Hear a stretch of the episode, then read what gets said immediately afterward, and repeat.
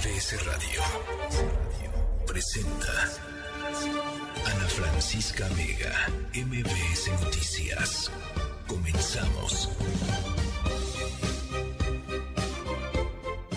Seis de la tarde con un minuto, ¿cómo están? Me da mucho gusto que me acompañen esta tarde de miércoles, hoy miércoles 24 de mayo de 2023. Yo soy Ana Francisca Vega. Muchos saludos a toda la gente que nos está sintonizando desde Quintana Roo, en, Ixtapa, en Durango, en Campeche, en Reynosa, aquí en el Valle de México a través del 102.5. Gracias por ser parte de este esfuerzo informativo. Hoy hay muchísimos temas que platicar, por supuesto, actualizaciones con respecto al volcán Popocatépetl, eh, también la em, una muy buena noticia, caray, una muy buena noticia, la votación, la afirmativa de la ley 3 de 3 contra la violencia de género para que ningún abusador, para que ningún violador, para que ninguna persona que haya abusado sexualmente de mujeres pueda eh, estar en la boleta, acceder a un puesto público en nuestro país. Un poco, pues en esta tradición, ¿no? De ni un violador al poder, ¿se acuerdan? De aquella pues importante campaña. Bueno, pues así, pero ya aprobado y en las leyes. Vamos a estar conversando sobre ello. Vamos a estar conversando sobre las em, que los aspirantes a la candidatura republicana eh, en Estados Unidos. Ron DeSantis hoy lanza su candidatura, el más cercano competidor del presidente, expresidente Donald Trump, con nada más y nada menos que la propuesta de cerrar la frontera con México. o sea que de ese tamaño, de ese tamaño va a estar la elección Em, republicana, por lo menos, y el candidato republicano, porque entre Trump y DeSantis, bueno, pues entre este, van ganando, ¿no? Uno más conservador que el otro y uno más reaccionario que, el otro y uno más xenófobo que el otro. Así es que, por supuesto, estaremos siguiendo también eso muy de cerquita. Vamos a estar conversando con Marco Cortés, presidente nacional del PAN, sobre esta idea que puso sobre la mesa para elegir a el próximo aspirante eh, a la presidencia de la República por parte de la Alianza. Eh, hay muchos cuestionamientos eh, internos de algunos panistas, de algunas personas que están interesadas en la candidatura y vamos a estar conversando con él. Y por supuesto, en fin, mucha información más. por lo pronto, los invito a que conectemos también a través de redes sociales, Twitter, arroba Ana F. Vega, Instagram y Facebook, Ana Francisca Vega Oficial, todas las redes sociales de MBS Noticias. Ahí los estamos esperando para conversar, para informarnos, para platicar. Y por acá también les dejo nuestro número de WhatsApp 55 43 77 1025. Recuerden, siempre nos pueden escuchar y ver a través de nuestra página web mbsnoticias.com. Arrancamos. MBS Noticias informa. El semáforo de alerta volcánica para el Popocatépetl permanece en amarillo fase 3. Eh, ¿Cómo está el tema de la emisión de cenizas, de la caída de cenizas allá en Puebla? Te saludo con gusto, Erika Almanza. ¿Qué tal? Un saludo a ti y a todo el auditorio. Pues eh, a decir del subsecretario de Gobernación, Andrés Villegas, la actividad volcánica del Popocatépetl al momento tuvo una ligera reducción de emisiones de vapor y ceniza, pero como bien señalas, bueno, aún se mantiene el semáforo en amarillo fase 3. No obstante, siguen los análisis de las condiciones del coloso, por lo cual pues se prevé que este jueves la Secretaría de Marina sobrevolará el cráter. Vamos a parte de lo que menciona el funcionario personal de la Coordinación Nacional de Protección Civil se comunicó con nuestro coordinador estatal de Protección Civil para mencionarle que el día de mañana se van a posicionar tres elementos de la Secretaría de Marina en el Estado de México por el lado de Amecameca con la finalidad de poder realizar sobrevuelos sobre el cráter del volcán en los próximos días según las condiciones meteorológicas y así poder recopilar información requerida por el Comité Científico Asesor. Y bueno, la propia Coordinación Nacional de Protección Civil informó que continúa la señal de actividad sísmica de amplitud baja en el volcán, registrándose hasta el momento solo dos episodios de amplitud moderada con duración aproximada de 50 minutos, dos explosiones menores, una en la noche de ayer y otra en la madrugada de hoy, específicamente a las 5 de la mañana, con altura de columna de 800 y 1600 metros respectivamente, que lanzaron algunos fragmentos incandescentes a corta distancia del cráter, justamente por todas estas actividades que aún se mantiene el semáforo de alerta en amarillo eh, fase 3. Y déjame comentarte que también pues está eh, manteniendo esa revisión a los caminos, pero también evitando el paso de los curiosos que ahora están buscando llegar al cráter del volcán. Eh, pues eh, los famosos influencers están tratando de, subir y por tal motivo, bueno, la Guardia Nacional en coordinación con la propia Secretaría General de Gobierno, eh, pues están eh, poniendo retenes. Claro. Originalmente hace un par de días se había puesto en Paso de Cortés pero bueno, al momento ya se pusieron 20 retenes justamente para evitar que los curiosos turistas y aventureros, bueno, no, bueno, insensatos, insensatos, Eric, porque no nada más ponen en riesgo su vida, sino ponen en riesgo la vida de las personas que tienen que desplegarse en esos lugares para protegerlos. Es que es increíble que puedan, que estén haciendo esto de veras. Eh, eh, eh, hay, hay, varios videos circulando en redes sociales justamente de personas así. en fin, estaremos, por supuesto, muy pendientes. ¿Algo más, Eric? Al momento es lo que está pasando aquí en Puebla. Bueno, pues muchas gracias. Buenas tardes. Muy linda tarde. Y en las últimas 24 horas eh, ha habido, pues por supuesto, sí, eh, reportes de ciertas afectaciones a la salud eh, y de consultas relacionadas con la caída de ceniza, rinitis alérgicas, laringitis, faringitis, dermatitis, eh, cuadros diarreicos agudos, asma. Son no son muchas, por supuesto, la finalidad pues no es alarmar, pero sí simplemente tener en cuenta que pues puede haber afectaciones a la salud con la caída de ceniza. Y en la línea telefónica, José Antonio Martínez García, secretario de Salud de Puebla. Me da gusto saludarle, secretario. Buenas tardes, Ana Francisca, y con el gusto de saludarlos a, tu auditorio y para servirles. A ver, pues cuéntenos un poco qué es lo que se ha presentado y cuál es la recomendación para la gente. Claro, mira, Ana Francisca, con el incremento de, la actividad eh, volcánica en la producción, digámosle, o la emisión de ceniza. Esto en Puebla lleva aproximadamente alrededor de 14 días. Desde la semana inmediata anterior hicimos un, un estudio epidemiológico con los comparativos de las enfermedades que acabas de mencionar, que son las que eh, son con mayor frecuencia en la exposición aguda a la ceniza del volcán, hicimos comparativos con los años inmediatos anteriores. Te voy a comentar rápido por, por el tiempo. Mira, hicimos el comparativo 2022-2023 de enero a la semana epidemiológica 19, que es justo el miércoles de la semana inmediata anterior. Sí. 2022, 7.171 casos. 2023, 13.307 ah, no, casos sí. de conjuntivitis. Sí, de infecciones respiratorias, 2022, 135.000. Esto es en todo el estado. Sí, ¿eh? 135.290 y este 2023 318 mil 13. O sea, sí hay un incremento importante, digamos. Estamos hablando que se incrementaron eh, hace una semana, obviamente llevábamos prácticamente 8 o 10 días con salida diaria o continua de, ceniza del volcán. Y se incrementaron, como bien lo comenta, las las infecciones respiratorias altas, las rinitis alérgicas, conjuntivitis, dermatitis, eh, faringitis, eh, laringitis, etcétera.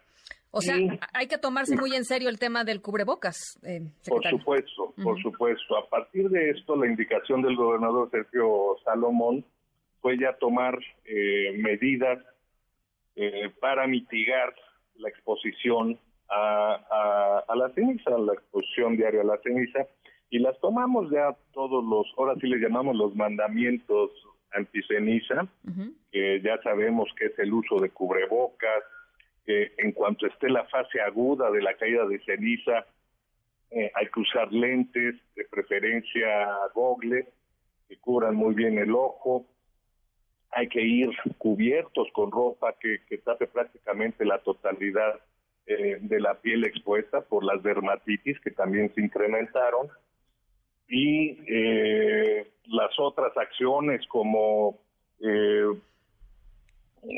sellar con trapos húmedos las rendijas y las aperturas en puertas y ventanas de las casas porque se mete se mete la ceniza también a las casas. No realizar actividades al aire libre para evitar precisamente las enfermedades en las respiratorias, eh, eh, con sombrero, pañoleta, etcétera.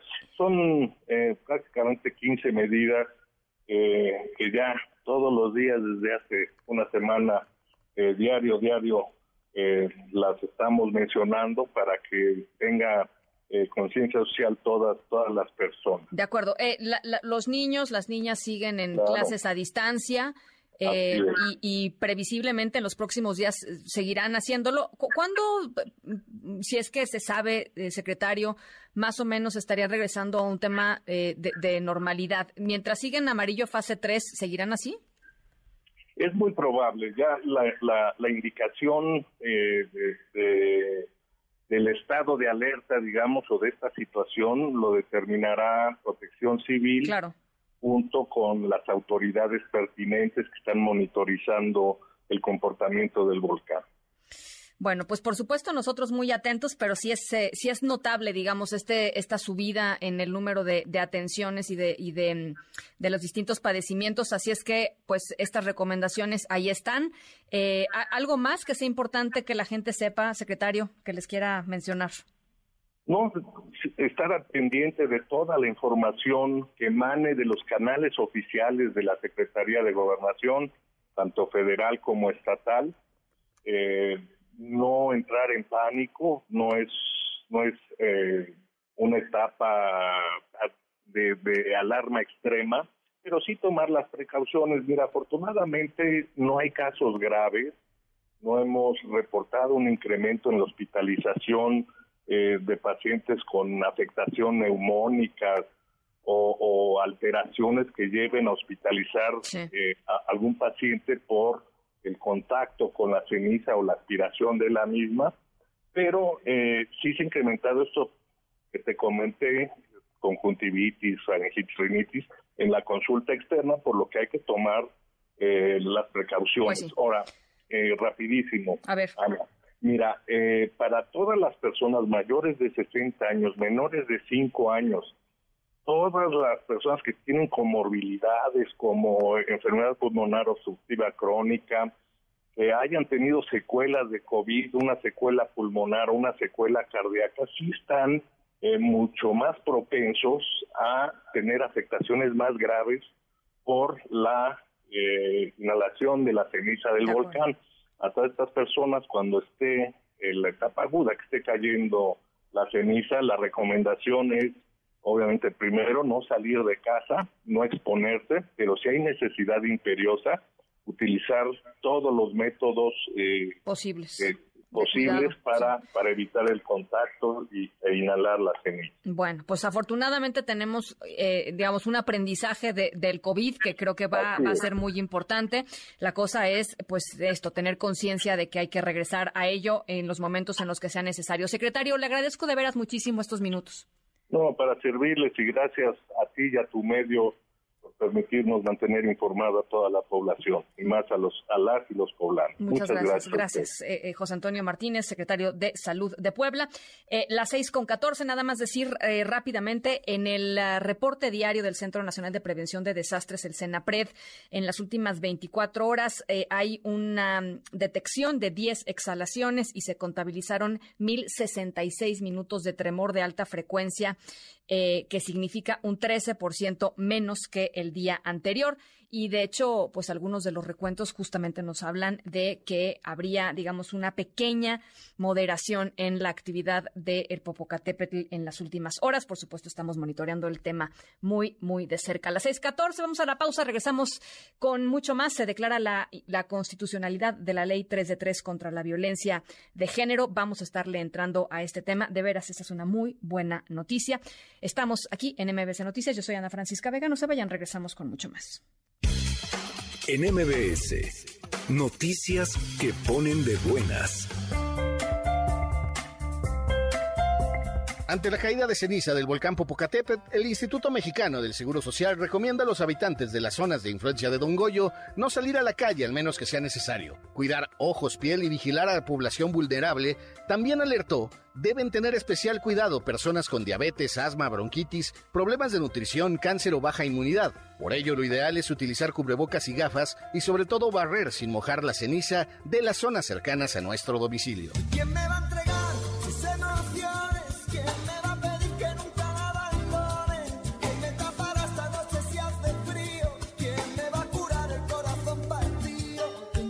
A lo largo de nuestra vida nos rompen y rompemos el corazón muchas veces y guardamos objetos que nos sirven como recuerdos de aquellos momentos fantásticos y algunos tristes. Esta es la premisa del Museo de las Relaciones Rotas, una exposición que ha roto marcas y que vive sus últimos días en el Museo Objeto del Objeto en la colonia Roma. Cartas, dibujos, poemas, libros, anillos y todo eso que te hará recordar a aquel viejo amor.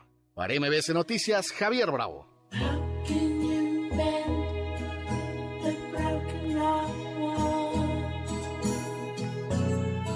How can you stop the rain from falling down?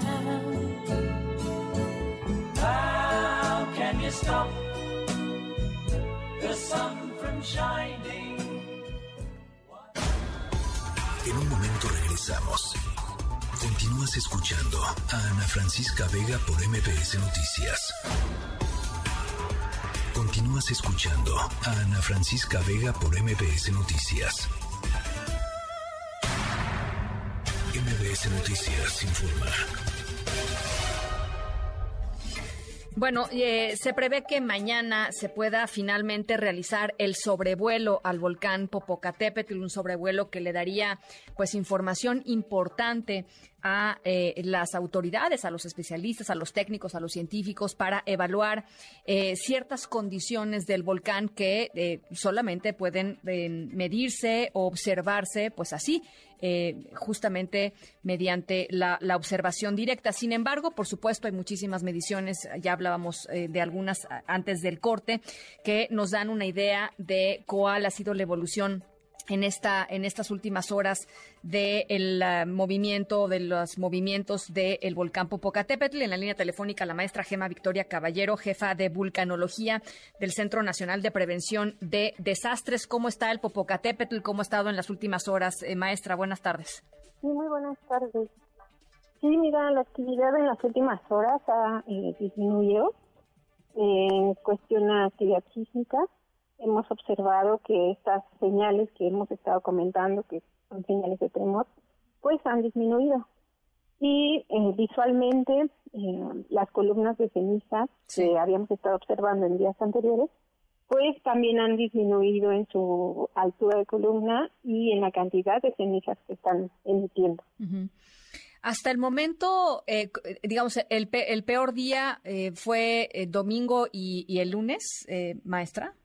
Pues eh, notamos un eh, cambio desde el viernes por la tarde-noche. Eh, tuvimos intensidad, digo, un incremento en la intensidad de estas erupciones o explosiones en el volcán, o emisiones también, por decirlo de alguna manera. el sábado, el domingo, el lunes, también el martes, y paulatinamente se han visto disminuidas estas emisiones. Y pues en la noche es cuando más eh, por las cámaras térmicas pues, podemos observar estas, estas emisiones de fragmentos. Em, eh, en este sobrevuelo que se tenía planeado hacer en días anteriores, no se había podido hacer por la, pues, las condiciones propias del volcán. Ojalá que mañana se pueda hacer. Eh, ¿qué, ¿Qué tipo de cosas estarían observando, maestra?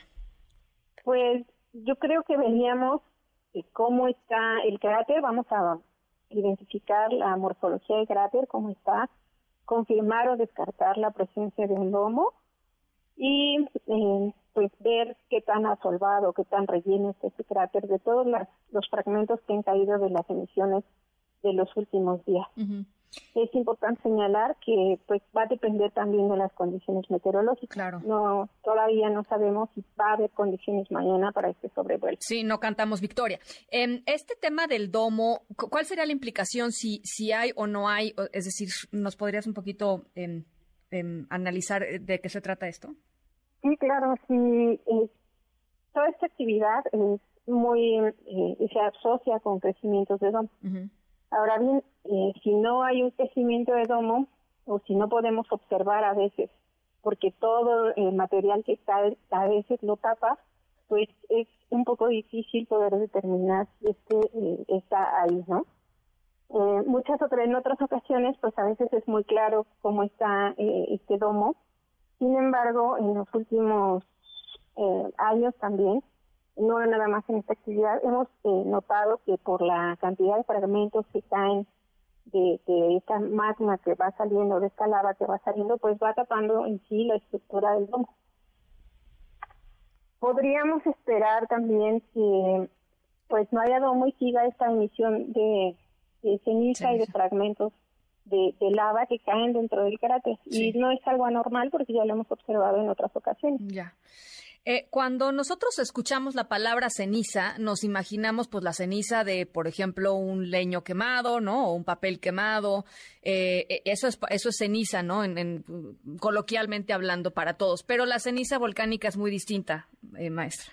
Sí, claro, la ceniza volcánica es muy distinta porque tiene partes del conducto y es magma también fragmentado, pulverizado a veces en las explosiones que los deja en partículas muy pequeñitas que pueden ser incluso dañinas para la población. Claro.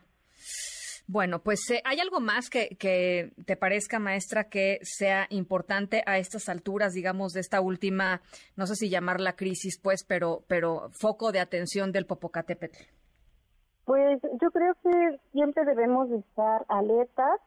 Y ahorita con el cambio de semáforo es solo pues, eh, indica eh, que estamos en alerta en caso de que, esta, de que la actividad se incremente.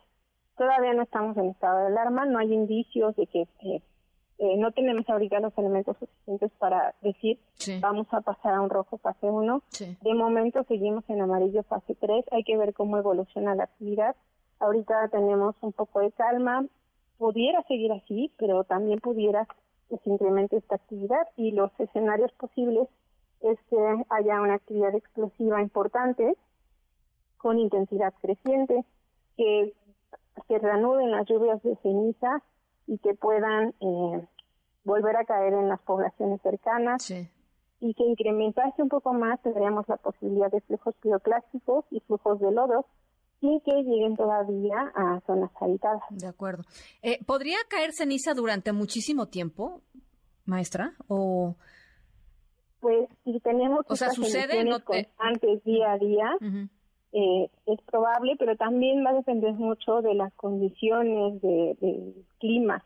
Porque si este, hay una velocidad del viento importante en la zona, pues la va a dispersar. Claro. Ahora bien, eh, las partículas más pequeñas hay que recordar que tienen viajan mayor distancia porque son más fácil transportadas por el viento. Y las partículas más grandes pues caen en las cercanías del cráter donde no necesariamente van a afectar a la población. Por supuesto. Bueno, pues vamos a estar eh, por, eh, en seguimiento, maestra. Muchísimas gracias por lo pronto por estos minutos. Muchas gracias. Y si me permites hacer una última... Sí, eh, claro, por supuesto. Por favor, que respeten el radio de exclusión, que no intenten subir, no intenten acercarse. Es un fenómeno muy bonito pero que también puede poner en, riesgo sus vidas. Totalmente. Que se informen de fuentes oficiales, no hagan caso a rumores, y que estén al pendiente de protección civil eh, de donde de su localidad donde estén habitando y pues que sigan las recomendaciones también de protección civil. Bueno, pues es la jefa de vulcanología del Centro Nacional de Prevención de Desastres, la maestra Gema Victoria Caballero. Gracias, maestra. Muy buenas tardes. Gracias, muy buenas tardes. Y esta mañana Citigroup nos levantó con el anuncio de que va a lanzar una oferta pública en el mercado de valores eh, para la venta de Citibanamex. Ya no vendería Citibanamex a Grupo México, tampoco estaría entrándole el gobierno federal, sería una oferta pública en la Bolsa Mexicana de Valores y sería hasta el 2025. Citlali Sainz, ¿cómo estás? ¿Qué tal? ¿Cómo estás? Buenas tardes a ti también a nuestros amigos del auditorio. Pues tras varios meses de negociación con empresarios interesados y sin concretar la compra, Citigroup deja el proceso de venta directa de Banamex y ahora va por la oferta pública, es decir, Banamex saldrá a la Bolsa Mexicana de Valores y cualquier participante podrá adquirir acciones, incluso quienes querían comprar, como Germán Larrea de Grupo México y Daniel Becker de Banca Micel. Para llevar a cabo la oferta pública no es necesario el proceso de segregación que incluye las aprobaciones regulatorias requeridas, las cuales ya están en marcha. Y bueno, Citi estimó que la separación de los negocios se complete en la segunda mitad del 2024 y ya el lanzamiento de la oferta pública ocurriría durante el 2025. te afirmó que Banamex mantendrá las tarjetas de crédito, la banca minorista, el crédito al consumo, hipotecario, los seguros, pensiones, afores, depósitos y una oferta completa de productos de banca empresarial que además mantendría los aproximadamente 38 mil empleados que contribuyen a este negocio, así como la colección de arte y los edificios históricos también van a permanecer como parte de Banamex. Citigroup, que preside James Fraser, explicó en la mañana en este comunicado fechado en Nueva York que después de un cuidadoso análisis concluyeron que el camino óptimo para maximizar el valor de Banamex para sus accionistas y avanzar en el objetivo estratégico de simplificar su firma, pues es moverse precisamente al camino dual y enfocarse solamente en esta oferta pública. Cabe mencionar que Citi ha seguido un proceso dual para su salida del negocio, incluyendo la preparación para este posible oferta pública que desde el inicio la habían anunciado como una posibilidad y bueno, esto sobre todo con el compromiso de ofrecer el máximo valor a todos los accionistas. Ana es mi reporte al auditorio. Te lo agradezco mucho. Gracias, Citlali. Buenas tardes. Muy buenas tardes. Eh, bueno, y nos vamos a, otros temas, nos vamos a la grilla, como dicen por ahí. En un ratito más estaremos conversando con Marco Cortés sobre esta propuesta que puso sobre la mesa del proceso de selección de la, la o el aspirante a la candidatura a la presidencia de la República por parte de la Alianza. Y el senador Ricardo Monreal, senador por Morena, por supuesto, eh, dijo eh, hoy otra vez que él es el mejor y el más preparado de los precandidatos presidenciales eh, de Morena. Nora Bucio, ¿cómo estás? Buenas tardes. Ana Francisca, te saludo con muchísimo gusto y de la misma forma al auditorio. Y como lo comentas, el senador Ricardo Monreal Ávila pidió al Partido Verde Ecologista de México que todavía no cargue los dados en favor de algún aspirante a la candidatura presidencial del 2024 y reprochó que algunos de sus integrantes le hayan retirado el apoyo porque ya tienen, dijo, un caballo negro. Escuchemos a Ricardo Monreal no carguen los dados ustedes todavía. Les dije, todavía van a pasar muchas cosas. Porque le dije, tú Arturo, estás muy cargado. Y, le dije a Casarín, a ver, este, estás muy inclinado. Y ahora le digo a Raúl Bolaños, a quien quiero tanto. Antes me decía, oiga, ¿a dónde va a ir para acompañarlo? En las giras de los estados. Y ahora me dice, no puedo. ¿Cómo? ¿Ya cambiaste, Raúl? Dices que tenemos caballo negro. Al acudir como invitado a la Convención Nacional, el presidente de la Junta de Coordinación Política en el Senado les recordó que durante dos años no fue mencionado por su partido y fue excluido del grupo de cocholatas que buscan suceder a Andrés Manuel López Obrador en la presidencia, pero su persistencia lo llevó a aceptarlo como un aspirante en su participación, expuso, entre otras cosas, que él está en contra de la confrontación permanente entre los sectores de la población y también entre los poderes de la Unión, como actualmente ocurre. Por ello dijo, es importante que se reafirme su posición de que lo que conviene es la unidad, porque es lo que puede garantizar la ratificación del triunfo el próximo año de esta alianza encabezada por Morena cuestionado a su llegada al evento sobre la advertencia del presidente nacional de Morena, Mario Delgado, respecto a que si el Partido Verde y el Partido del Trabajo no declinan sus candidaturas al gobierno de Coahuila y se suman a la de Armando Guadiana, existe el riesgo de que no vayan juntos hacia el 2024. Monreal dijo que él no está de acuerdo porque es necesaria la alianza con estas dos fuerzas políticas para mantenerse en la presidencia a partir del 2024. Finalmente, al hablar sobre las virtudes de su persona que deben ser tomadas en cuenta para elegirlo como candidato presidencial, destacó, tengo mi lucidez completa. Escuchemos nuevamente a Ricardo Monreal. Estoy con mi lucidez al 100%.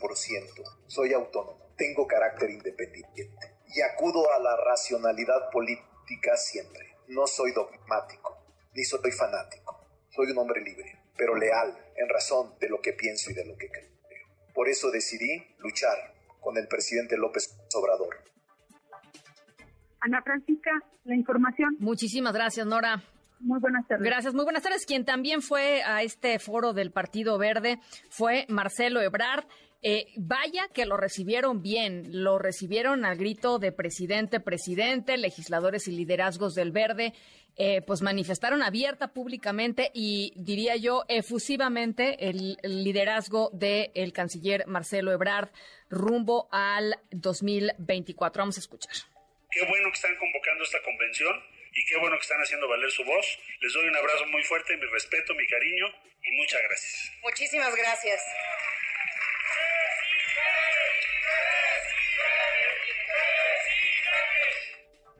Seis de la tarde con 31 minutos. Ana Francisca Vega, NMBS Noticias.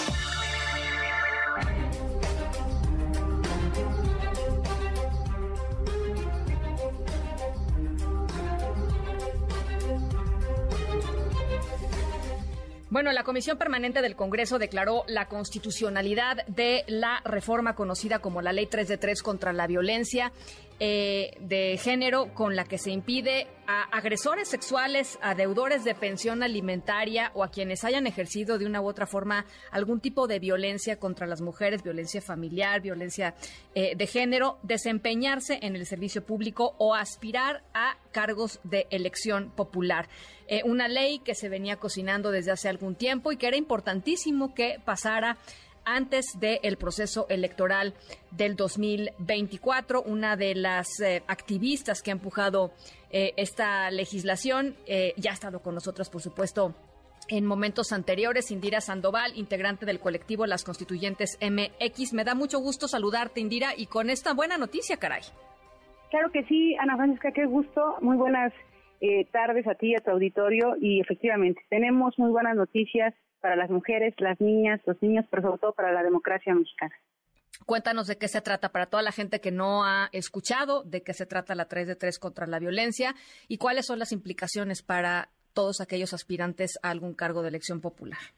Claro que sí. El día de hoy el Congreso de la Unión eh, dio la declaratoria constitucional de la reforma 3 de 3 contra la violencia, lo que significa que ningún agresor deudor de pensión alimenticia, acosador sexual, eh, abusador, agresor político, puede aspirar a ningún cargo público, ya sea a nivel municipal, estatal, federal, pero ni siquiera por la vía de las urnas, por un nombramiento directo en el funcionariado público o por algún cargo de terna o concurso en órganos autónomos como fiscalías, ministerios públicos, jueces, magistraturas.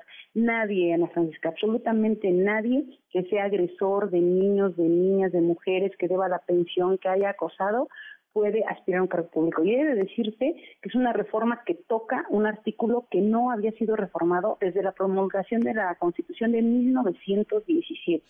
Entonces, lo que estamos eh, hoy celebrando las mujeres es un acto histórico, pero no solo lo estamos presenciando, sino lo estamos realizando. Nosotras las mujeres viene construyéndose en una trenza entre defensoras, legisladoras, sociedad civil y toda la, toda la clase política para poder una cosa muy importante, estrenarla en el proceso electoral 2024. Por eso la urgencia de que se eh, aprobara hoy para que pueda ser publicada en el diario oficial de la Federación, máximo el 31 de, de mayo, o sea, casi casi dentro de ocho días tiene que estar publicada.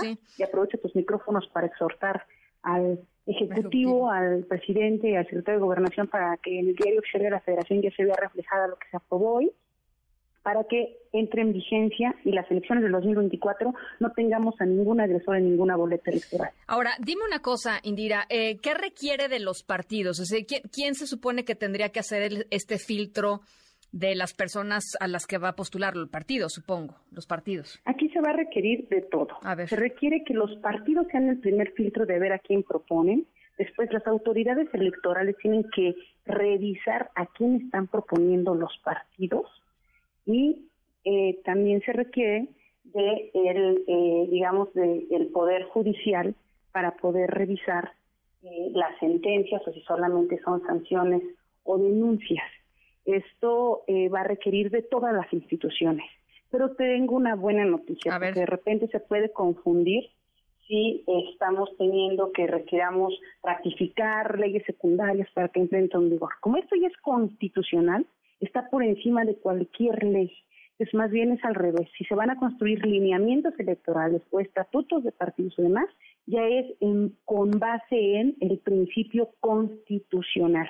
Claro que esto se tendrá que aterrizar en leyes secundarias, por supuesto, pero por lo menos de aquí a las próximas elecciones ya tendremos que tener muy claro a cada institución qué le toca hacer y qué le toca hacer a los partidos ser el principal filtro y no una coladera que le dé el pase a algún agresor para que pueda concursar. Oye, nunca más este el tema de ni un violador al poder, o sea, nunca más, ¿no? E, eso que nunca más un agresor, nunca más un nunca más un violador que quiera ser gobernador, nunca más un acosador que quiera ser embajador, nunca más un deudor alimentario que quiera ser un mandatario, nunca más. Se les acabó la fiesta, no, Si estaban pensando que eran intocables por la impunidad y por su fuero, ahora son los primeros que tienen que cumplir la ley, los que ostentan el poder. Pues de veras me parece una extraordinaria noticia. Además platicamos, hay que recordar contigo, Indira, eh, eh, aquel viernes negro en donde se trabó toda la eh, discusión en el Congreso por el tema del INAI. Ustedes estaban ahí, se quedaron de hecho ahí a dormir en el,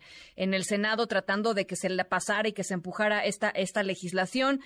literalmente sangre, sudor y lágrimas costó. Totalmente, totalmente. Esta eh, legitimidad a la 33 contra la violencia se la dio la resistencia y me parece que la única luz en ese viernes negro la tiene la 33 contra la violencia. Tiene que ser una luz de justicia, tiene que ser una luz contra la impunidad y tiene que ser una luz por una democracia basada con otros estándares y con ética pública. Querida. Te mando un abrazo. Eh, eh, de verdad, qué, qué buena noticia, Indira. Estamos, estamos en ello.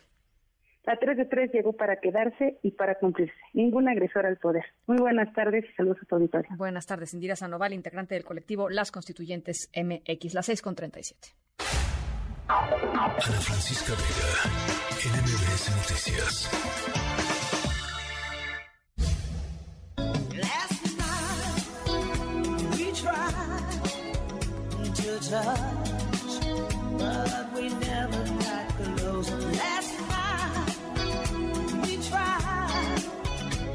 guitar.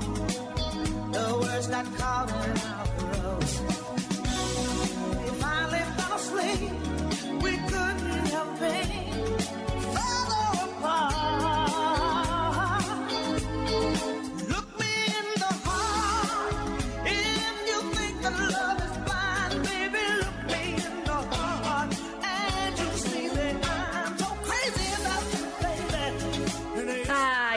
Nuestra historia sonora de hoy la iniciamos, eh, bueno, no con un minuto de silencio, sino con algo que le gustaría más a Tina Turner, eh, quien falleció hoy a los 83 años. Un minuto de música, de escuchar su maravillosa voz entre algunos de los muchísimos triunfos y logros de la reina del rock and roll está haber vendido más de 100 millones de discos, 12 Grammys ganados, Tina Turner.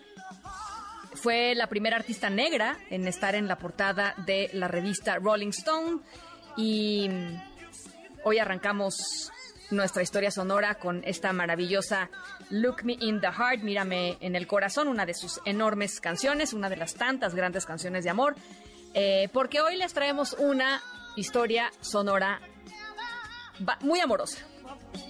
Eh, si este pasado 14 de febrero ustedes perdieron la fe en el amor, eh, sigan escuchando porque nuestra historia sonora de hoy les va a devolver de alguna manera las esperanzas. Poquito, poquito. Pero bueno, eh, hacemos la lucha, ¿no? Hacemos la luchita. Las 6 con 39, vamos a la pausa. Regresamos con León Krause y todo el tema de Ron DeSantis que lanza su candidatura republicana para la presidencia de los Estados Unidos. Vamos eh, a la pausa, regresamos con mucho más.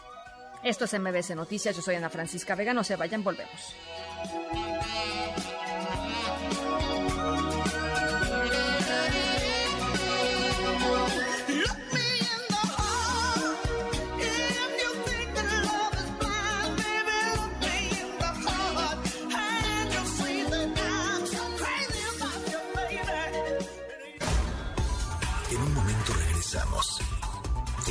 Escuchando a Ana Francisca Vega por MPS Noticias. Continúas escuchando a Ana Francisca Vega por MPS Noticias. Epicentro. Con León Krause.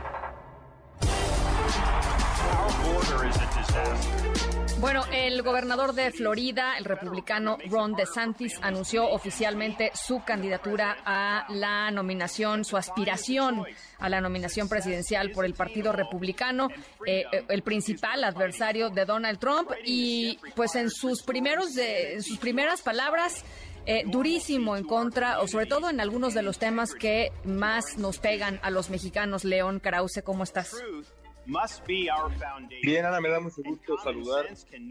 Y así como lo explicas, el eh, gobernador de la Florida, Ron DeSantis, en el lanzamiento de su campaña, eh, que por cierto estuvo lleno de dificultades técnicas, eh, porque el formato de espacio, space en Twitter que escogió de Santis, una elección extrañísima, pues resultó eh, eh, bastante desastroso.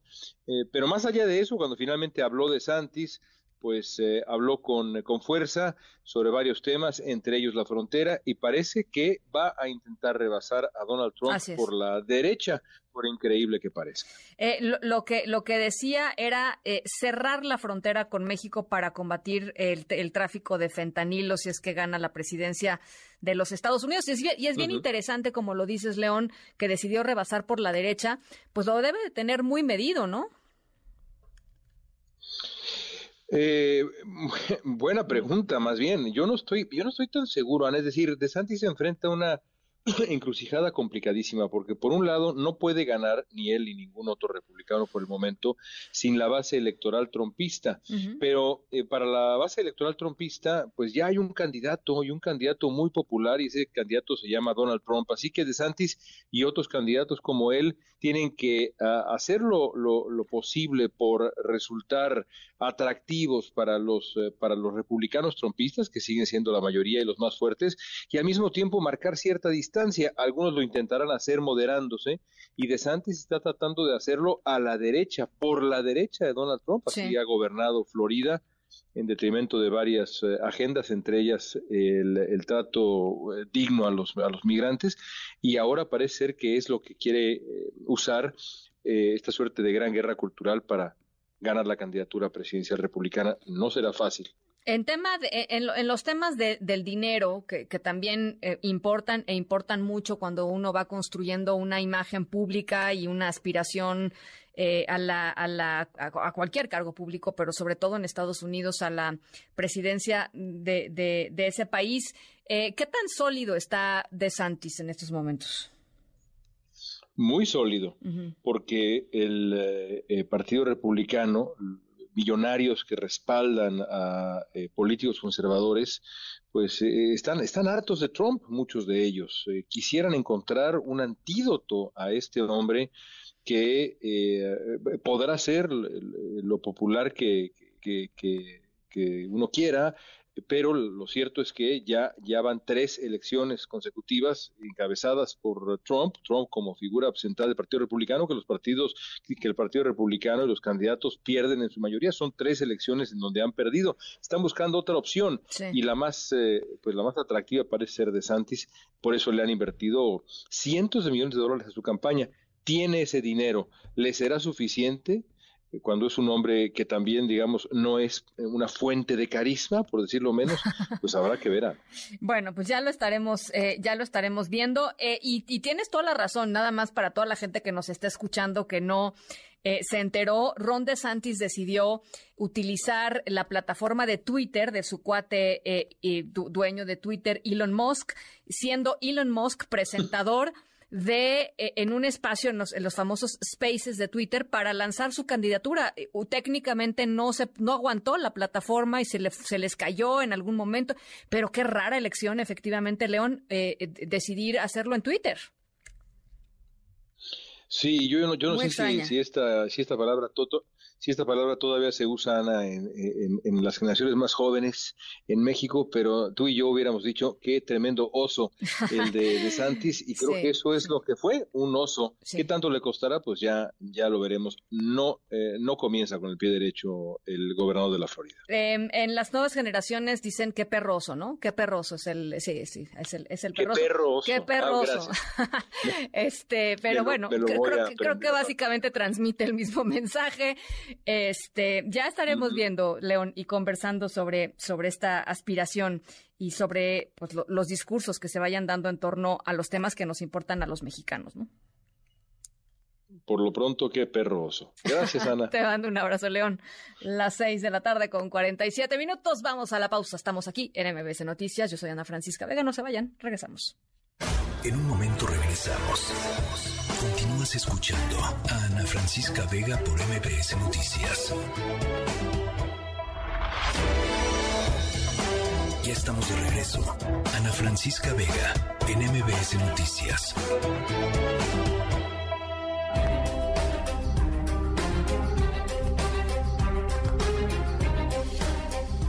Bueno, hoy es el primer aniversario de eh, el tiroteo en la escuela primaria Rob allá en Uvalde, Texas, una comunidad mayoritariamente hispana con muchísimos eh, eh, migrantes de primera, segunda, tercera generación México-americanos, uno de los atentados más espantosos, más sangrientos en los Estados Unidos en los últimos años, un ataque que dejó eh, un saldo de 21 personas muertas, 19 de ellos eran niñas y niños menores de 12 años y dejó también un montón de preguntas. ¿Por qué tardó tanto la policía en responder, estando en el sitio más de una hora con el tirador dentro del salón. Los policías no entraron a detener al tirador.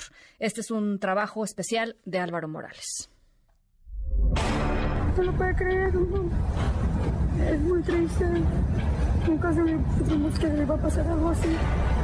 Especialmente tan cerca de la casa de uno. Hoy se cumple un año del tiroteo de la primaria Rob, mejor conocido como la matanza de Ubalde día en que Salvador Ramos, un joven de 18 años, entró a la escuela y asesinó a 19 estudiantes y dos profesoras, además de herir a 18 personas más.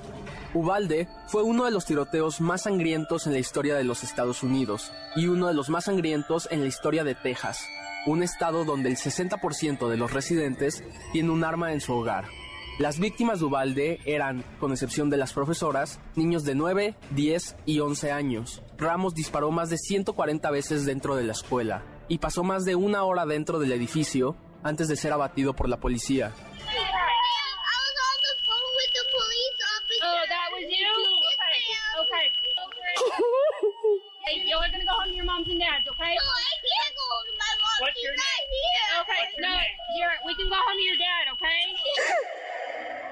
El tiroteo de Ubalde reavivó el debate sobre el control de armas, uno de los temas más controversiales de la sociedad estadounidense.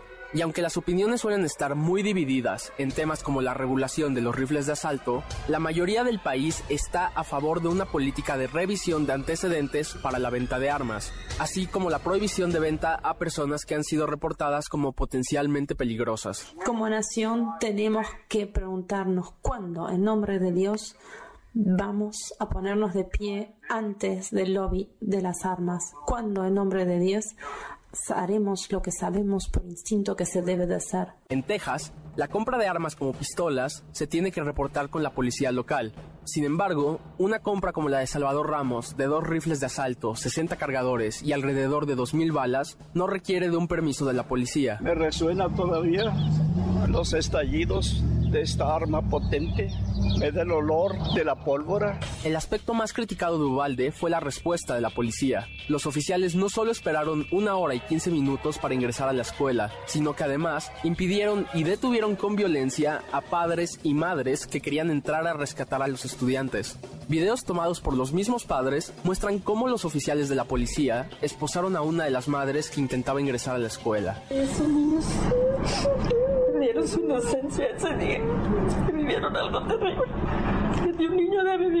Tras una investigación externa, Steve McGraw, el director de Protección Civil de Texas, señaló que el actuar de la policía fue un fracaso total. Entre las incompetencias de la policía está el haber entrado sin radios para comunicarse o perder tiempo valioso buscando las llaves de una puerta que no estaba cerrada con llave.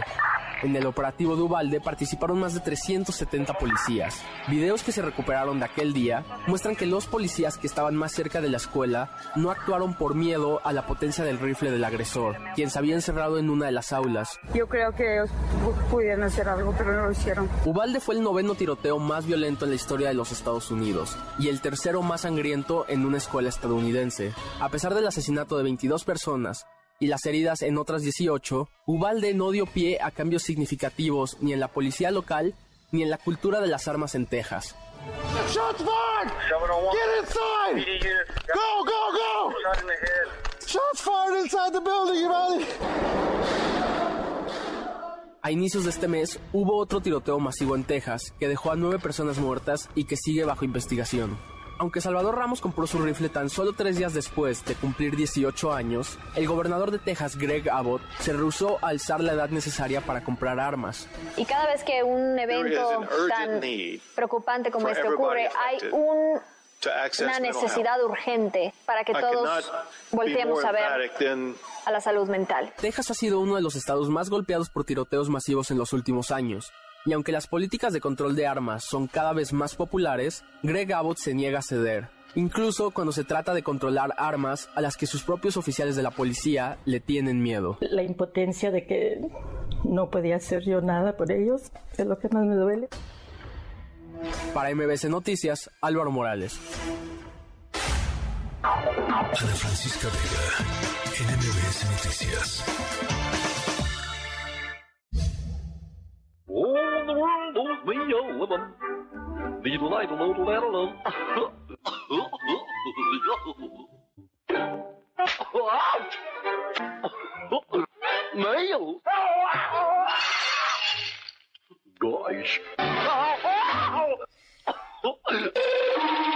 Bueno, nuestra historia sonora de hoy sucedió eh, en las pantanosas tierras de Florida, ya que estamos en Florida, hablando del gobernador Ron DeSantis. Bueno, eh, y Ron DeSantis en abierta lucha, abierta pelea justamente contra uno de los lugares pues más eh, turísticos, por supuesto, y más representativos de los Estados Unidos, que es eh, Disney, Disney World. Bueno, pues en medio de la tierra de fantasía de Mickey Mouse, Goofy y sus amigos, eh, estamos hoy en la historia sonora. A lo largo de décadas, este lugar ha sido una presencia constante en la vida de millones. Para muchísimas personas, el amor por Mickey Mouse, por los amigos, por la Cenicienta, por etcétera, etcétera, eh, nunca desaparece y se convierte en una parte importante de su, de su vida.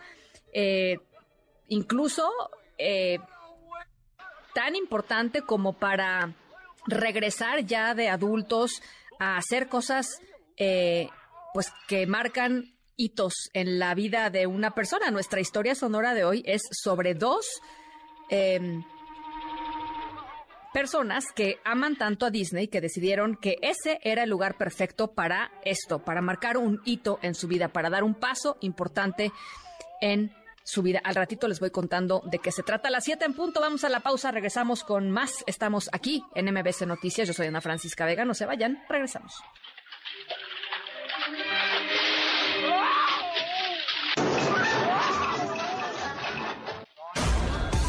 En un momento regresamos. Continúas escuchando a Ana Francisca Vega por MBS Noticias. MBS Radio presenta Ana Francisca Vega en MBS Noticias. Continuamos. 7 de la tarde con 11 minutos. Gracias por seguir con nosotros aquí en MBC Noticias. Yo soy Ana Francisca Vega. Miércoles 24 de mayo del 2023. Les recuerdo nuestro número de WhatsApp 5543 77125 para que platiquemos por allá. Eh, estamos aquí, por supuesto, atentos a sus, a sus comunicaciones. En la siguiente hora, mucha información y mucho análisis. Estaremos conversando con Marco Cortés, presidente nacional del PAN. Eh, además, también con el escritor Nicolás Alvarado sobre el premio Princesa de Asturias que ganó el escritor japonés Haruki Murakami. Eh, todo esto y mucho más, por lo pronto, las 3 de esta tarde. MBS Noticias informa.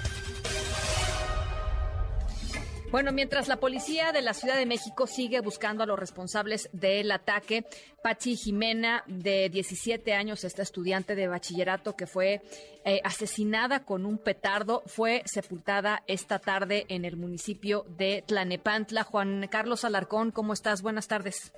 Me da gusto saludarte, gracias, muy buenas tardes, Ana. El homicida de Patsy Jimena, alumna del Colegio de Bachilleres Plantel número 2, es buscado por agentes de la Fiscalía de Feminicidios y posiblemente es integrante de un grupo porril denominado 3 de marzo que opera en inmediaciones del CCH Vallejo. Autoridades de la Fiscalía Capitalina señalaron que el sujeto que arrojó el petardo y que explotó en la cabeza de la estudiante es rastreado junto con otros individuos que lo acompañaban el martes pasado. Los sospechosos acudieron al bachilleres en busca de un sujeto que es antagónico a su grupo y a su organización estudiantil. Las indagatorias refieren que el grupo Porril 3 de marzo posiblemente ubicó al sujeto que buscaban y lo persiguieron sin que le dieran alcance. Uno de los vigilantes del bachilleres narró ante la autoridad ministerial que esa noche impidió el paso de un grupo de porros que intentaba agredir al joven que buscaban e incluso recibió un golpe. Los sospechosos caminaron hacia uno de los accesos del Metro Politécnico y al tener nuevamente a la vista al sujeto que buscaban, uno de ellos arrojó el petardo que finalmente explotó en la cabeza de Paxi Jimena. La Policía de Investigación cuenta con imágenes de cámaras de seguridad del plantel escolar del C5, del C2 Norte y del sistema de transporte colectivo Metro. Los detectives desplegaron células de búsqueda y de investigación en sitios cercanos e inmediaciones del CCH Vallejo, Bachilleres 2 y en otros planteles educativos cerca del lugar de la tragedia. La Secretaría de Seguridad Ciudadana, a través de sus áreas de inteligencia, también se sumó a la búsqueda de la célula porril generadora de violencia. Este miércoles, Paxi, de 17 años de edad, estudiante del cuarto nivel de bachillerato, fue llevada a un panteón en la alcaldía Gustavo Amadero. Sus padres, familiares, amigas y amigos la despidieron, no sin antes exigir justicia y la pronta detención del homicida. Y es el reporte que tengo. Verdaderamente tremendo este caso. Estaremos eh, muy atentos. Gracias, Juan Carlos. Un abrazo, muy buenas tardes. Igualmente un abrazo de vuelta y el CONAPRED, el Consejo Nacional para Prevenir la Discriminación, publicó una resolución que busca que eh, se garanticen los derechos sexuales y reproductivos de las mujeres presas para que vivan en condiciones dignas y eh, en condiciones en donde no sean sistemáticamente eh, discriminadas. Nora Bucio, nuevamente te saludo con gusto. Buenas tardes. Así es, Ana Francisca, te saludo nuevamente con gusto y de la misma forma al auditorio. Y como bien lo comentas, el Consejo Nacional para Prevenir la Discriminación emitió una recomendación en la que evidenció que las mujeres privadas de su libertad y en embarazo están sujetas a acciones de discriminación y viven en condiciones inadecuadas. Tras la atención de una queja interpuesta en noviembre de 2019, se investigaron las condiciones en las que se encontraban las mujeres privadas de la libertad. El CONAPRED determinó que el Centro Femenil Federal Noreste en Nayarit no estaba diseñado para dar asistencia médica digna con perspectiva de género. Además, se constató la falta de protocolos para la atención médica a mujeres embarazadas privadas de la libertad y la cita que hizo que nacen y viven con ellas dentro de los centros de reclusión de carácter federal determinó que no existen instalaciones y personal médico capacitado para atenderlas y se cuenta con un expediente clínico de embarazo o posparto. También se confirmó la realización de procedimientos quirúrgicos como cesáreas sin que se contara con la información médica necesaria para realizar estas intervenciones. Por lo anterior, el CONAPRED pide garantizar los derechos sexuales y reproductivos de las mujeres privadas de su libertad para que vivan en condiciones dignas y sin discriminación y entre las medidas de reparación que impuso se encuentra la capacitación de todo el personal que brinda la atención a mujeres privadas de la libertad en ejercicio de la maternidad. Ana Francisca, la información. Muchísimas gracias, Nora. Muy buenas tardes. Muy buenas tardes. Y bueno, el tema del día ha sido y será para los próximos días seguramente eh, y semanas eh, el asunto de City Banamex. A ver, em, en medio de una eh, controversia que mantiene Grupo México, propiedad de Germán Larrea, uno de los principales postores para comprar eh, Banamex a City Banamex. Eh, está, por supuesto, el tema del gobierno federal que anunció la ocupación temporal, así lo dijeron, de unas vías de ferrocarril en Veracruz que tenía bajo concesión Ferrosur, subsidiaria de Grupo México. Eh, se da hoy el anuncio de City Banamex de que eh, iría a la Bolsa Mexicana de Valores. Dejaría entonces de lado la intención de que la transacción de venta de Banamex se realizara a través de un comprador, en este caso de, de Germán Larrea. El proceso se tiene contemplado para concretarse hacia, hacia el 2025. Para sumarle a la complejidad del asunto, el presidente López Obrador insiste en que el gobierno federal podría comprar eh, o, podría comprar el banco o al menos parte, parte del banco. Eh, creo que es importante empezar a eh, entender cómo es que sucederían, digamos, algunos de estos movimientos y para ello está con nosotros, yo le agradezco como siempre muchísimo, en la línea telefónica Claudia Villegas, directora de la revista Fortuna. Gracias por platicar con nosotros esta tarde, Claudia. Al contrario, Ana Francisca, un gusto platicar con usted. A ver, pues el anuncio de, de City Banamex eh, se da en este, en este contexto. ¿Cómo, ¿Cómo lees tú, digamos, tanto el contexto como el fondo de la decisión? Bueno, el contexto es un contexto de mucha incertidumbre para Banamex.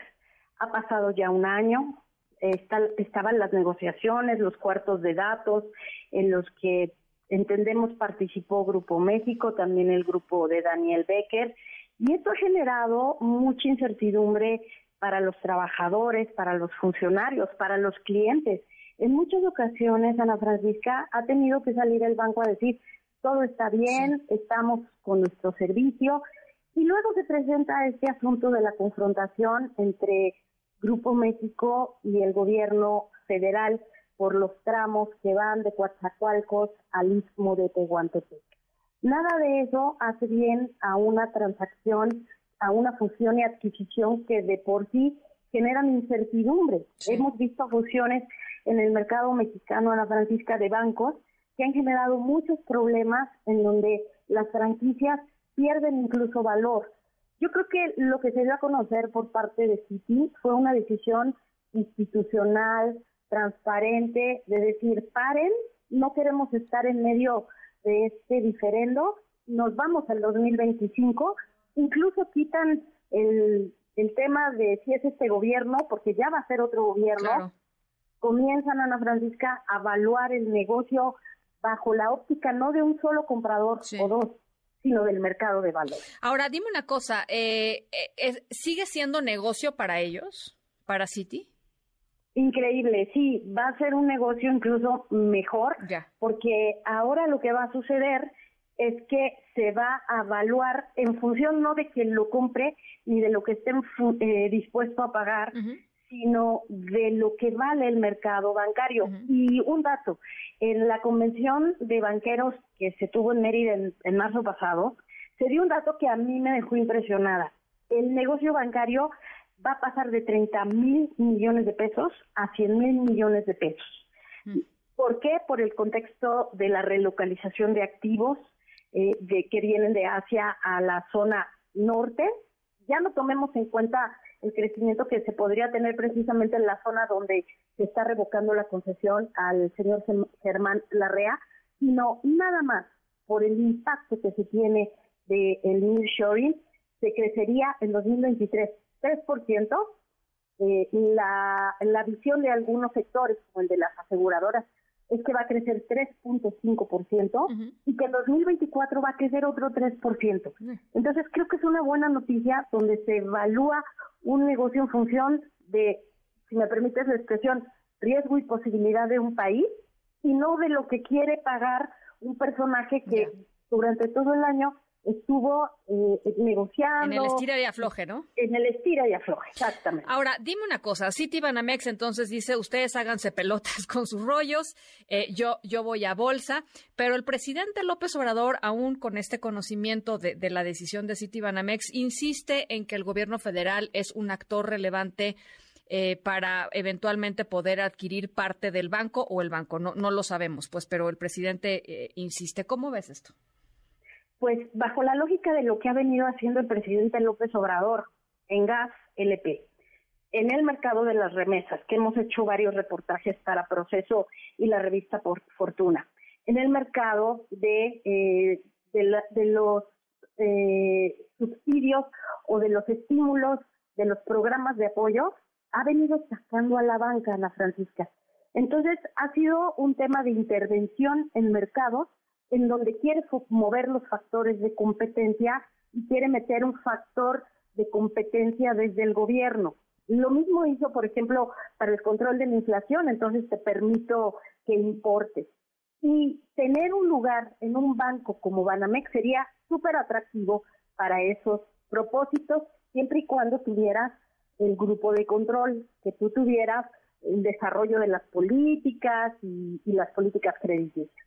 Pero aquí lo que sucede es que el gobierno tendría que generar primero un fideicomiso privado, al estilo de lo que vimos con MPI, este fondo que está recibiendo un mandato de Fonadín, a su vez Fonadín con una instrucción de la Secretaría de Hacienda para que el Fonadín permita que MPI opere el fideicomiso en un banco y ya vimos como cuántos niveles se necesitarían para lograr esto. Eh, es 2025, no creo que durante el próximo año y, meses el gobierno dedique recursos, tiempo a generar toda esta estructura, toda, toda esta estructuración financiera que hizo, por ejemplo, para comprar las plantas de Iberdrola, seis mil millones de dólares. Es decir, en términos de administración pública, no podría justificar una inyección directa de capital, no sé, a través de la Secretaría de Hacienda, necesitaría un instrumento. Hay que recordar que, por ejemplo, en la Reserva Federal, cuando se presentó el problema de las hipotecas subprime, invirtió directamente en Citibanamex, no sé si lo recuerdas. Sí, claro. Rescató al banco, eh, México tuvo a través de la Secretaría de Hacienda que dar una eh, licencia, una venia, excusó del el cumplimiento de la ley de instituciones de crédito para que eh, la Reserva Federal fuera la entidad que controla un gobierno extranjero, un banco. Imaginemos que no le haría para nada gracia al gobierno de Estados Unidos que Banamex fuera un banco controlado por un banco mexicano. No conozco si la ley eh, Glass-Steagall o algunas leyes en Estados Unidos, incluso las que manejan el tema del de-risking, que es eh, cómo me protejo de operaciones eh, inusuales, irregulares, eh, por decir, yo no sé si Estados Unidos estaría muy contento de que el gobierno participara en un banco con operaciones en Estados Unidos. En conclusión, creo que habría más complicaciones desde la administración pública y la operación de un banco que tener al gobierno. Para eso está la banca de desarrollo, Ana Francisca. Que está, pues, básicamente desmantelada, pero bueno, ¿no? Pues es otra historia.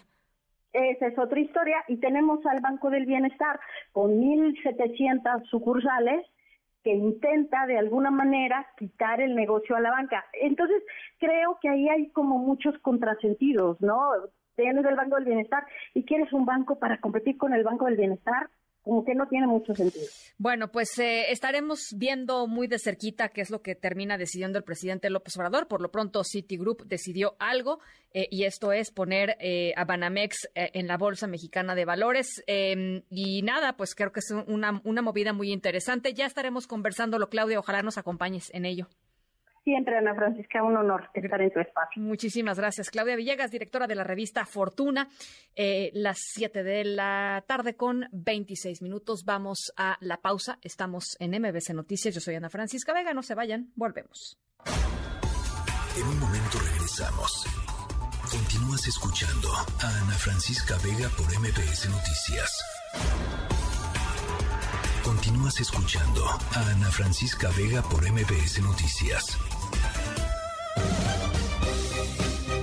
7 de la tarde con 28 minutos. Bueno, eh, hubo reacciones, por supuesto, de la senadora Lili Telles eh, criticando a el Partido Acción Nacional eh, y en particular la propuesta de Marco Cortés de que los aspirantes a la candidatura presidencial en el 2024 presenten, entre otras cosas, son tres requerimientos, pero uno de los requerimientos que es el que le salta, digamos, el que le brinca a Lili Telles, es eh, que presenten un millón de firmas. Eh, hay críticas fuertes de Lili Telles y hay respuesta del diputado Santiago Krill que dice a ver, tranquila Lili, eh, aquí hay que privilegiar la unidad. Oscar Palacios, te saludo con mucho gusto, ¿cómo estás?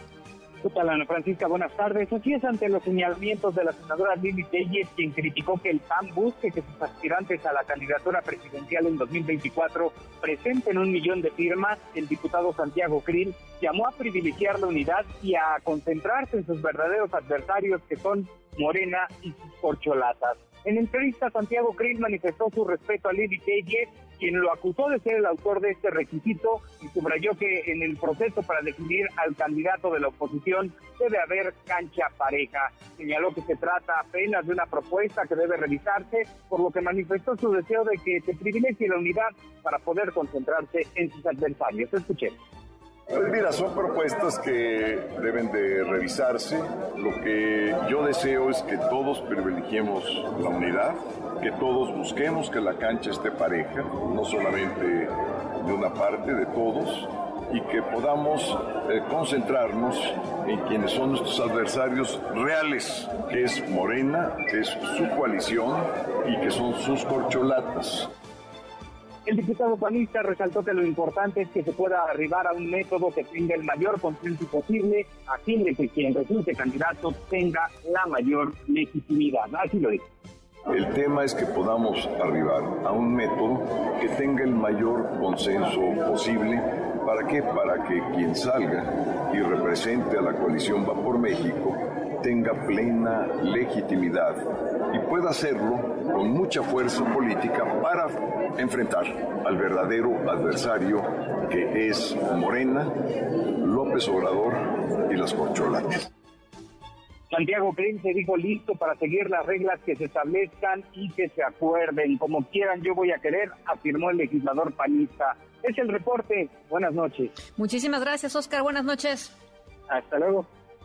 El líder nacional del PAN, Marco Cortés, ayer lo platicábamos aquí, ha puesto sobre la mesa una serie de eh, condiciones mínimas para la elección del candidato panista a la presidencia de la República. Eh, un mínimo de conocimiento social, un mínimo de intención de voto y al menos un por ciento de firmas de apoyo del padrón electoral en 17 estados del país, es decir, al menos un millón de personas tendrían que estar firmando por cada uno de los aspirantes como piso mínimo, digamos, para poder eh, contender. Eh, y Lili Telles, que lo sabemos, es una de las aspirantes y una de las mejor posicionadas en la encuesta, ha llamado esto el método Krill. Dice es ilegal, implica derrochar mucho dinero, no hay garantía de certeza y dice Lili Telles, quien controla el partido controla las firmas. La unión, dice, depende del método.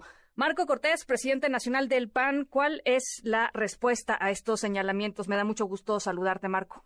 Hola, Francisco, qué gusto saludarte también a ti y a todo el auditorio. Muy, muy buenas tardes. Pues mira, yo me quedo con el mensaje que Lili daba a, a mi persona respecto de lo que ha sido la búsqueda de la construcción de, de unidad, de suma, de atraer, de invitar, de impulsar talentos en eso estamos, en eso seguiremos. Y respecto de lo que será el método que habrá de irse construyendo desde Acción Nacional, buscando que sea junto con las otras fuerzas políticas opositoras y la sociedad que está preocupada porque cada vez las cosas en México van de mal en peor, estamos en diálogos, estamos en la construcción de esa de ese proceso que nos permita ir generando un filtro de, lo más competitivo, de quienes tengan mayor este, conocimiento social, mayor intención de voto en tareos y además que puedan empezar ya a generar una estructura de carne y hueso que pueda ser la que le dé el aval, el respaldo a los diferentes aspirantes. Y es por eso que hemos planteado y hemos platicado con los dirigentes nacionales de Va por México y con otros actores de la sociedad, el que una de las formas que además permite que la sociedad se involucre es que sean ellos precisamente los que den su firma de respaldo a quienes aspiren a la presidencia de la República. Y pensando que puede ser pues tal cual como el requisito mínimo que pide la ley para quien aspira a ser candidato independiente. Estamos hablando de solo el 1% del padrón electoral de una elección nacional con 300 distritos federales electorales. Y yo creo que llega la hora, tal cual llega la hora de ir calando, sintiendo a cada candidato, candidata, porque en esto no solo se trata de querer, se trata de poder y por ello es importante que el proyecto que finalmente resulte sea muy competitivo, sea muy fuerte, con capacidad organizativa para salir a convencer y salir a ganar Ahora, 2024. Eh, una de las, uno de los riesgos, lo dice Lili Telles, pero no es la única, eh, bueno, por supuesto, es un tema de, dinero. Hacer eso cuesta muchísimo dinero. Ahí tenemos los ejemplos de las campañas eh, de personas que han tratado de aspirar a la presidencia vía la, vía, vía independientes. Pues es, es, muchísimo dinero. Es toda una estructura, digamos, que hay que generar en muy poco tiempo lo que les están pidiendo eh, a los aspirantes. ¿Y cómo garantizas, Marco, por ejemplo, que no se te cuele por ahí eh, el crimen organizado o que no se te cuele por ahí otros partidos queriendo influir en la elección eh, interna del PAN, en fin, eh, difícil, digamos, amarrar todos esos cabos sueltos que están ahí con la propuesta. O precisamente por ello es que hablamos de firmas de la sociedad que tienen que además ser este, validadas. Esto ya hay forma de hacerlo en el mismo momento la credencial del lector. Y de hecho no se ocupa necesariamente hacer un esfuerzo territorial y no necesariamente puede costar porque si tú informas a través de redes sociales y todas las vías posibles que la sociedad que está interesada pueda darle su respaldo a cualquier aspirante de una manera muy simple, tomándole una foto a tu credencial de lector por los dos lados en una aplicación que en ese momento la valida, la verifica, carga, carga los datos, tú das algunos datos adicionales y ya te anda tu firma de apoyo y eso no costó un solo peso. Sí. Y, hay, y ah. por lo tanto puedes generar una gran cantidad de base de datos, de información, de una estructura similar a lo que en su momento hizo Fox, y claro, tres años antes, pero ahorita estamos a un año antes este, amigos de pues, a ver, pero estamos... amigos de todos los aspirantes que busquen impulsar a cualquier figura presidencial. Aquí lo importante es no solo tener una candidatura, se trata de ganar la presidencia de la República y claro que no va a ser fácil y claro que no estamos todos dispuestos a hacer cosas extraordinarias, verdaderamente extraordinarias, pues no vamos a lograr el cometido y entonces pues mejor ni ni participar. Ahora, frente frente a eso, ya ponías el ejemplo de Fox frente a frente a lo que están viviendo a diferencia de lo que vivía Fox en su momento, eh, lo que lo que lo que hay enfrente es eh, pues la planadora de Morena, Marco, eh, y, y, no no sé. datos muy grises. Te diría yo que no va a haber no va a haber un López Obrador en la boleta, como tampoco va a haber un Vicente Fox pero no va a ser ese jalón como el que vimos en el 2018. Yo te aseguro que hoy lo que tenemos que hacer es organizarnos. Lo que hoy tenemos que hacer es, dentro de los perfiles de la sociedad con o sin militancia partidista, encontrar aquel que tenga mayor empuje, aquel que tenga más respaldo social, aquel que tenga más intención de voto y de esa forma lograr un proyecto muy competitivo para ir a ganar. Ya demostramos en el 2021 que sí se puede tener más votos que Morena. Ahora lo que tendremos que hacer es procesar de forma adecuada quién puede ser el mejor abanderado del PAN y por nosotros de toda la oposición, que eso es lo que hemos venido platicando con los diferentes dirigentes de PAP por México y con la búsqueda hasta que se sumara el partido de MC porque finalmente lo que yo espero es me capaciten y no le sigan haciendo el caldo gordo a Morena y con el acompañamiento de muchos actores de la sociedad que quieren que esto cambie. Esa es la, la idea, Ese es el proyecto, por eso es que buscamos que la sociedad participe en un esquema que dé orden, que dé certidumbre y que además no sea costoso para nadie. A ver, eh, última pregunta, Marco. ¿Están abiertos o estás abierto a que este esquema que propusiste no sea el esquema final que se adopte? Es que es el que hemos venido platicando ya con los dirigentes nacionales de los partidos. Vamos avanzando paso a pasito, ahí vamos.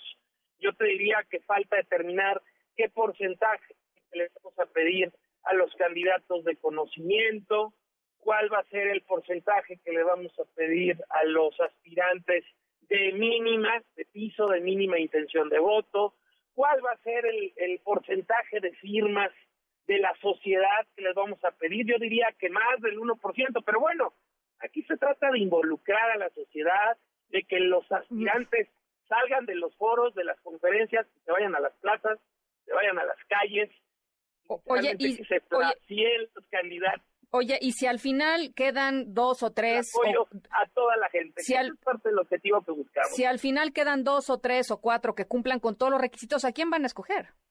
Pues la idea es ya, ya, ya un filtro con los más competitivos para que después de ahí busquemos de los finalistas, finalmente, después de todo este proceso, de todo este trabajo, nuevamente buscar ir con el más competitivo. Y eso es parte del proceso en el cual todavía no nos ponemos de acuerdo. Yo te diría que la coalición va por México, los dirigentes nacionales hemos avanzado en una primera etapa que incluye estas encuestas, que incluye estas firmas, falta ver en qué porcentaje, pero vamos avanzando y por fortuna vamos avanzando bien porque lo que nos mueve es corregir el rumbo de México, convencidos de que sí hay de otra para el país. Entonces son las dirigencias las que se están poniendo de acuerdo. Eh, Escuchando voces de la sociedad mm. civil que nos han hecho llegar hasta propuestas por escrito y, y construyendo, escuchando a todos los actores, porque aquí todas las ideas en algo extraordinario que tenemos que hacer son necesarias y son bienvenidas. Bueno, pues estaremos, por supuesto, acompañando informativamente ese, ese, ese esfuerzo. Muchísimas gracias por estos minutos, Marco. Hombre, al contrario, Ana Francisca, un abrazo. Gracias. Igualmente, Marco Cortés, presidente nacional del Partido Acción Nacional. En un momento regresamos. Continúas escuchando a Ana Francisca Vega por MPS Noticias. Continúas escuchando a Ana Francisca Vega por MPS Noticias.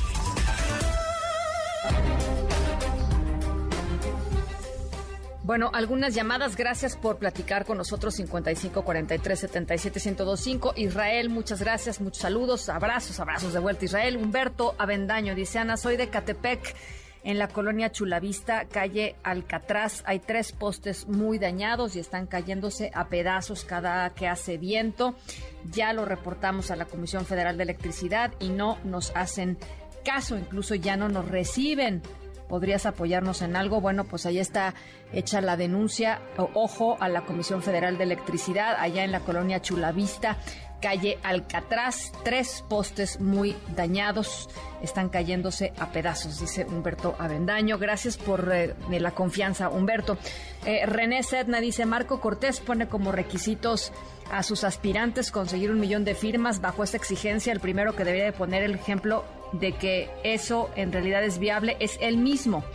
Los mexicanos queremos ver que nos demuestre que él es capaz de conseguir un millón de apoyos sin utilizar la infraestructura económica de su partido. Dice, a ver si es cierto que como ronca también duerme esto René Setna. Em, fíjate, y además René em, le está pidiendo tres veces el padrón de eh, afiliados del Partido Acción Nacional, que consta de 300 mil personas. Entonces le está pidiendo a los aspirantes reunir tres veces, un poquito más de tres veces, eh, lo que su propio partido es en términos formales, ¿no? En términos de la gente que está eh, afiliada, que es panista, digamos, con credencial de, panistas. Increíble esta, pues este requerimiento. En fin, ya escuchamos a Marco Cortés hace un segundito. Vamos a pasar, por supuesto, el reporte a los de la Comisión Federal de Electricidad, Humberto, para que eh, pues atiendan el tema allá en la colonia Churavista, calle Alcatraz, las 7 con 44. Pausa, regresamos con más. En un momento regresamos.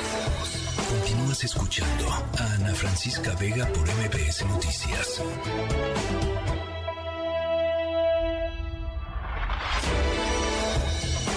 Ya estamos de regreso. Ana Francisca Vega en MBS Noticias.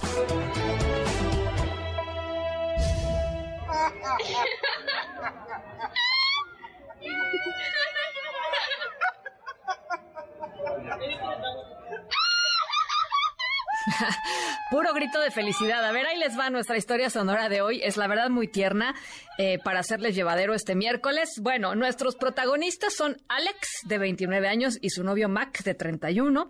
Esta pareja se volvió famosa en, en TikTok en cuestión de días porque en una visita a Disney World, Mac se arrodilló para pedirle matrimonio a Alex. ¿Pero qué creen? Resulta que Alex tenía su propia sorpresa preparada porque cuando vio a su pareja arrodillada, comenzó a reírse, estábamos escuchándolo, para después revelar que él también había ido con un anillo preparado para pedirle matrimonio a Mac.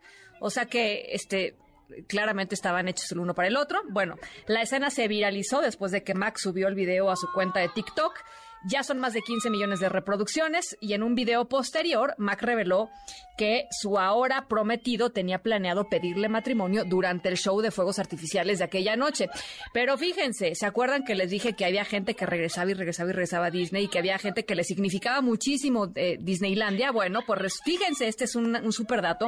El sitio web Hitched, especializado en planeación de bodas, eh, reveló que una de cada 555 parejas en Estados Unidos o pedidas de matrimonio en Estados Unidos se realiza nada más y nada menos que en Magic Kingdom, allá en Florida, en Disneylandia, en Florida. Una de cada 555. Es impresionante. No, no sé si hay algún lugar de Estados Unidos que tenga más, pero es increíble que esto suceda en Disneylandia. Pero bueno, las 7 eh, de la noche con 52 minutos y se nos acabó el tiempo. Esa es nuestra historia sonora de hoy. Les dije que estaba bonita como para arreglarnos el, arreglarnos em, el, miércoles, ¿no? Y llevarnos rumbo a un bonito cierre de semana. Nos vamos. Gracias por acompañarnos em, a todo el equipo de esta tercera emisión. Gracias también a ustedes. Yo soy Ana Francisca Vega y los dejo como todas las noches con José Razabala y todo su equipo en Autos y más. Cuídense mucho, pásenla muy bien y nos escuchamos mañana jueves, 6 de la tarde en punto.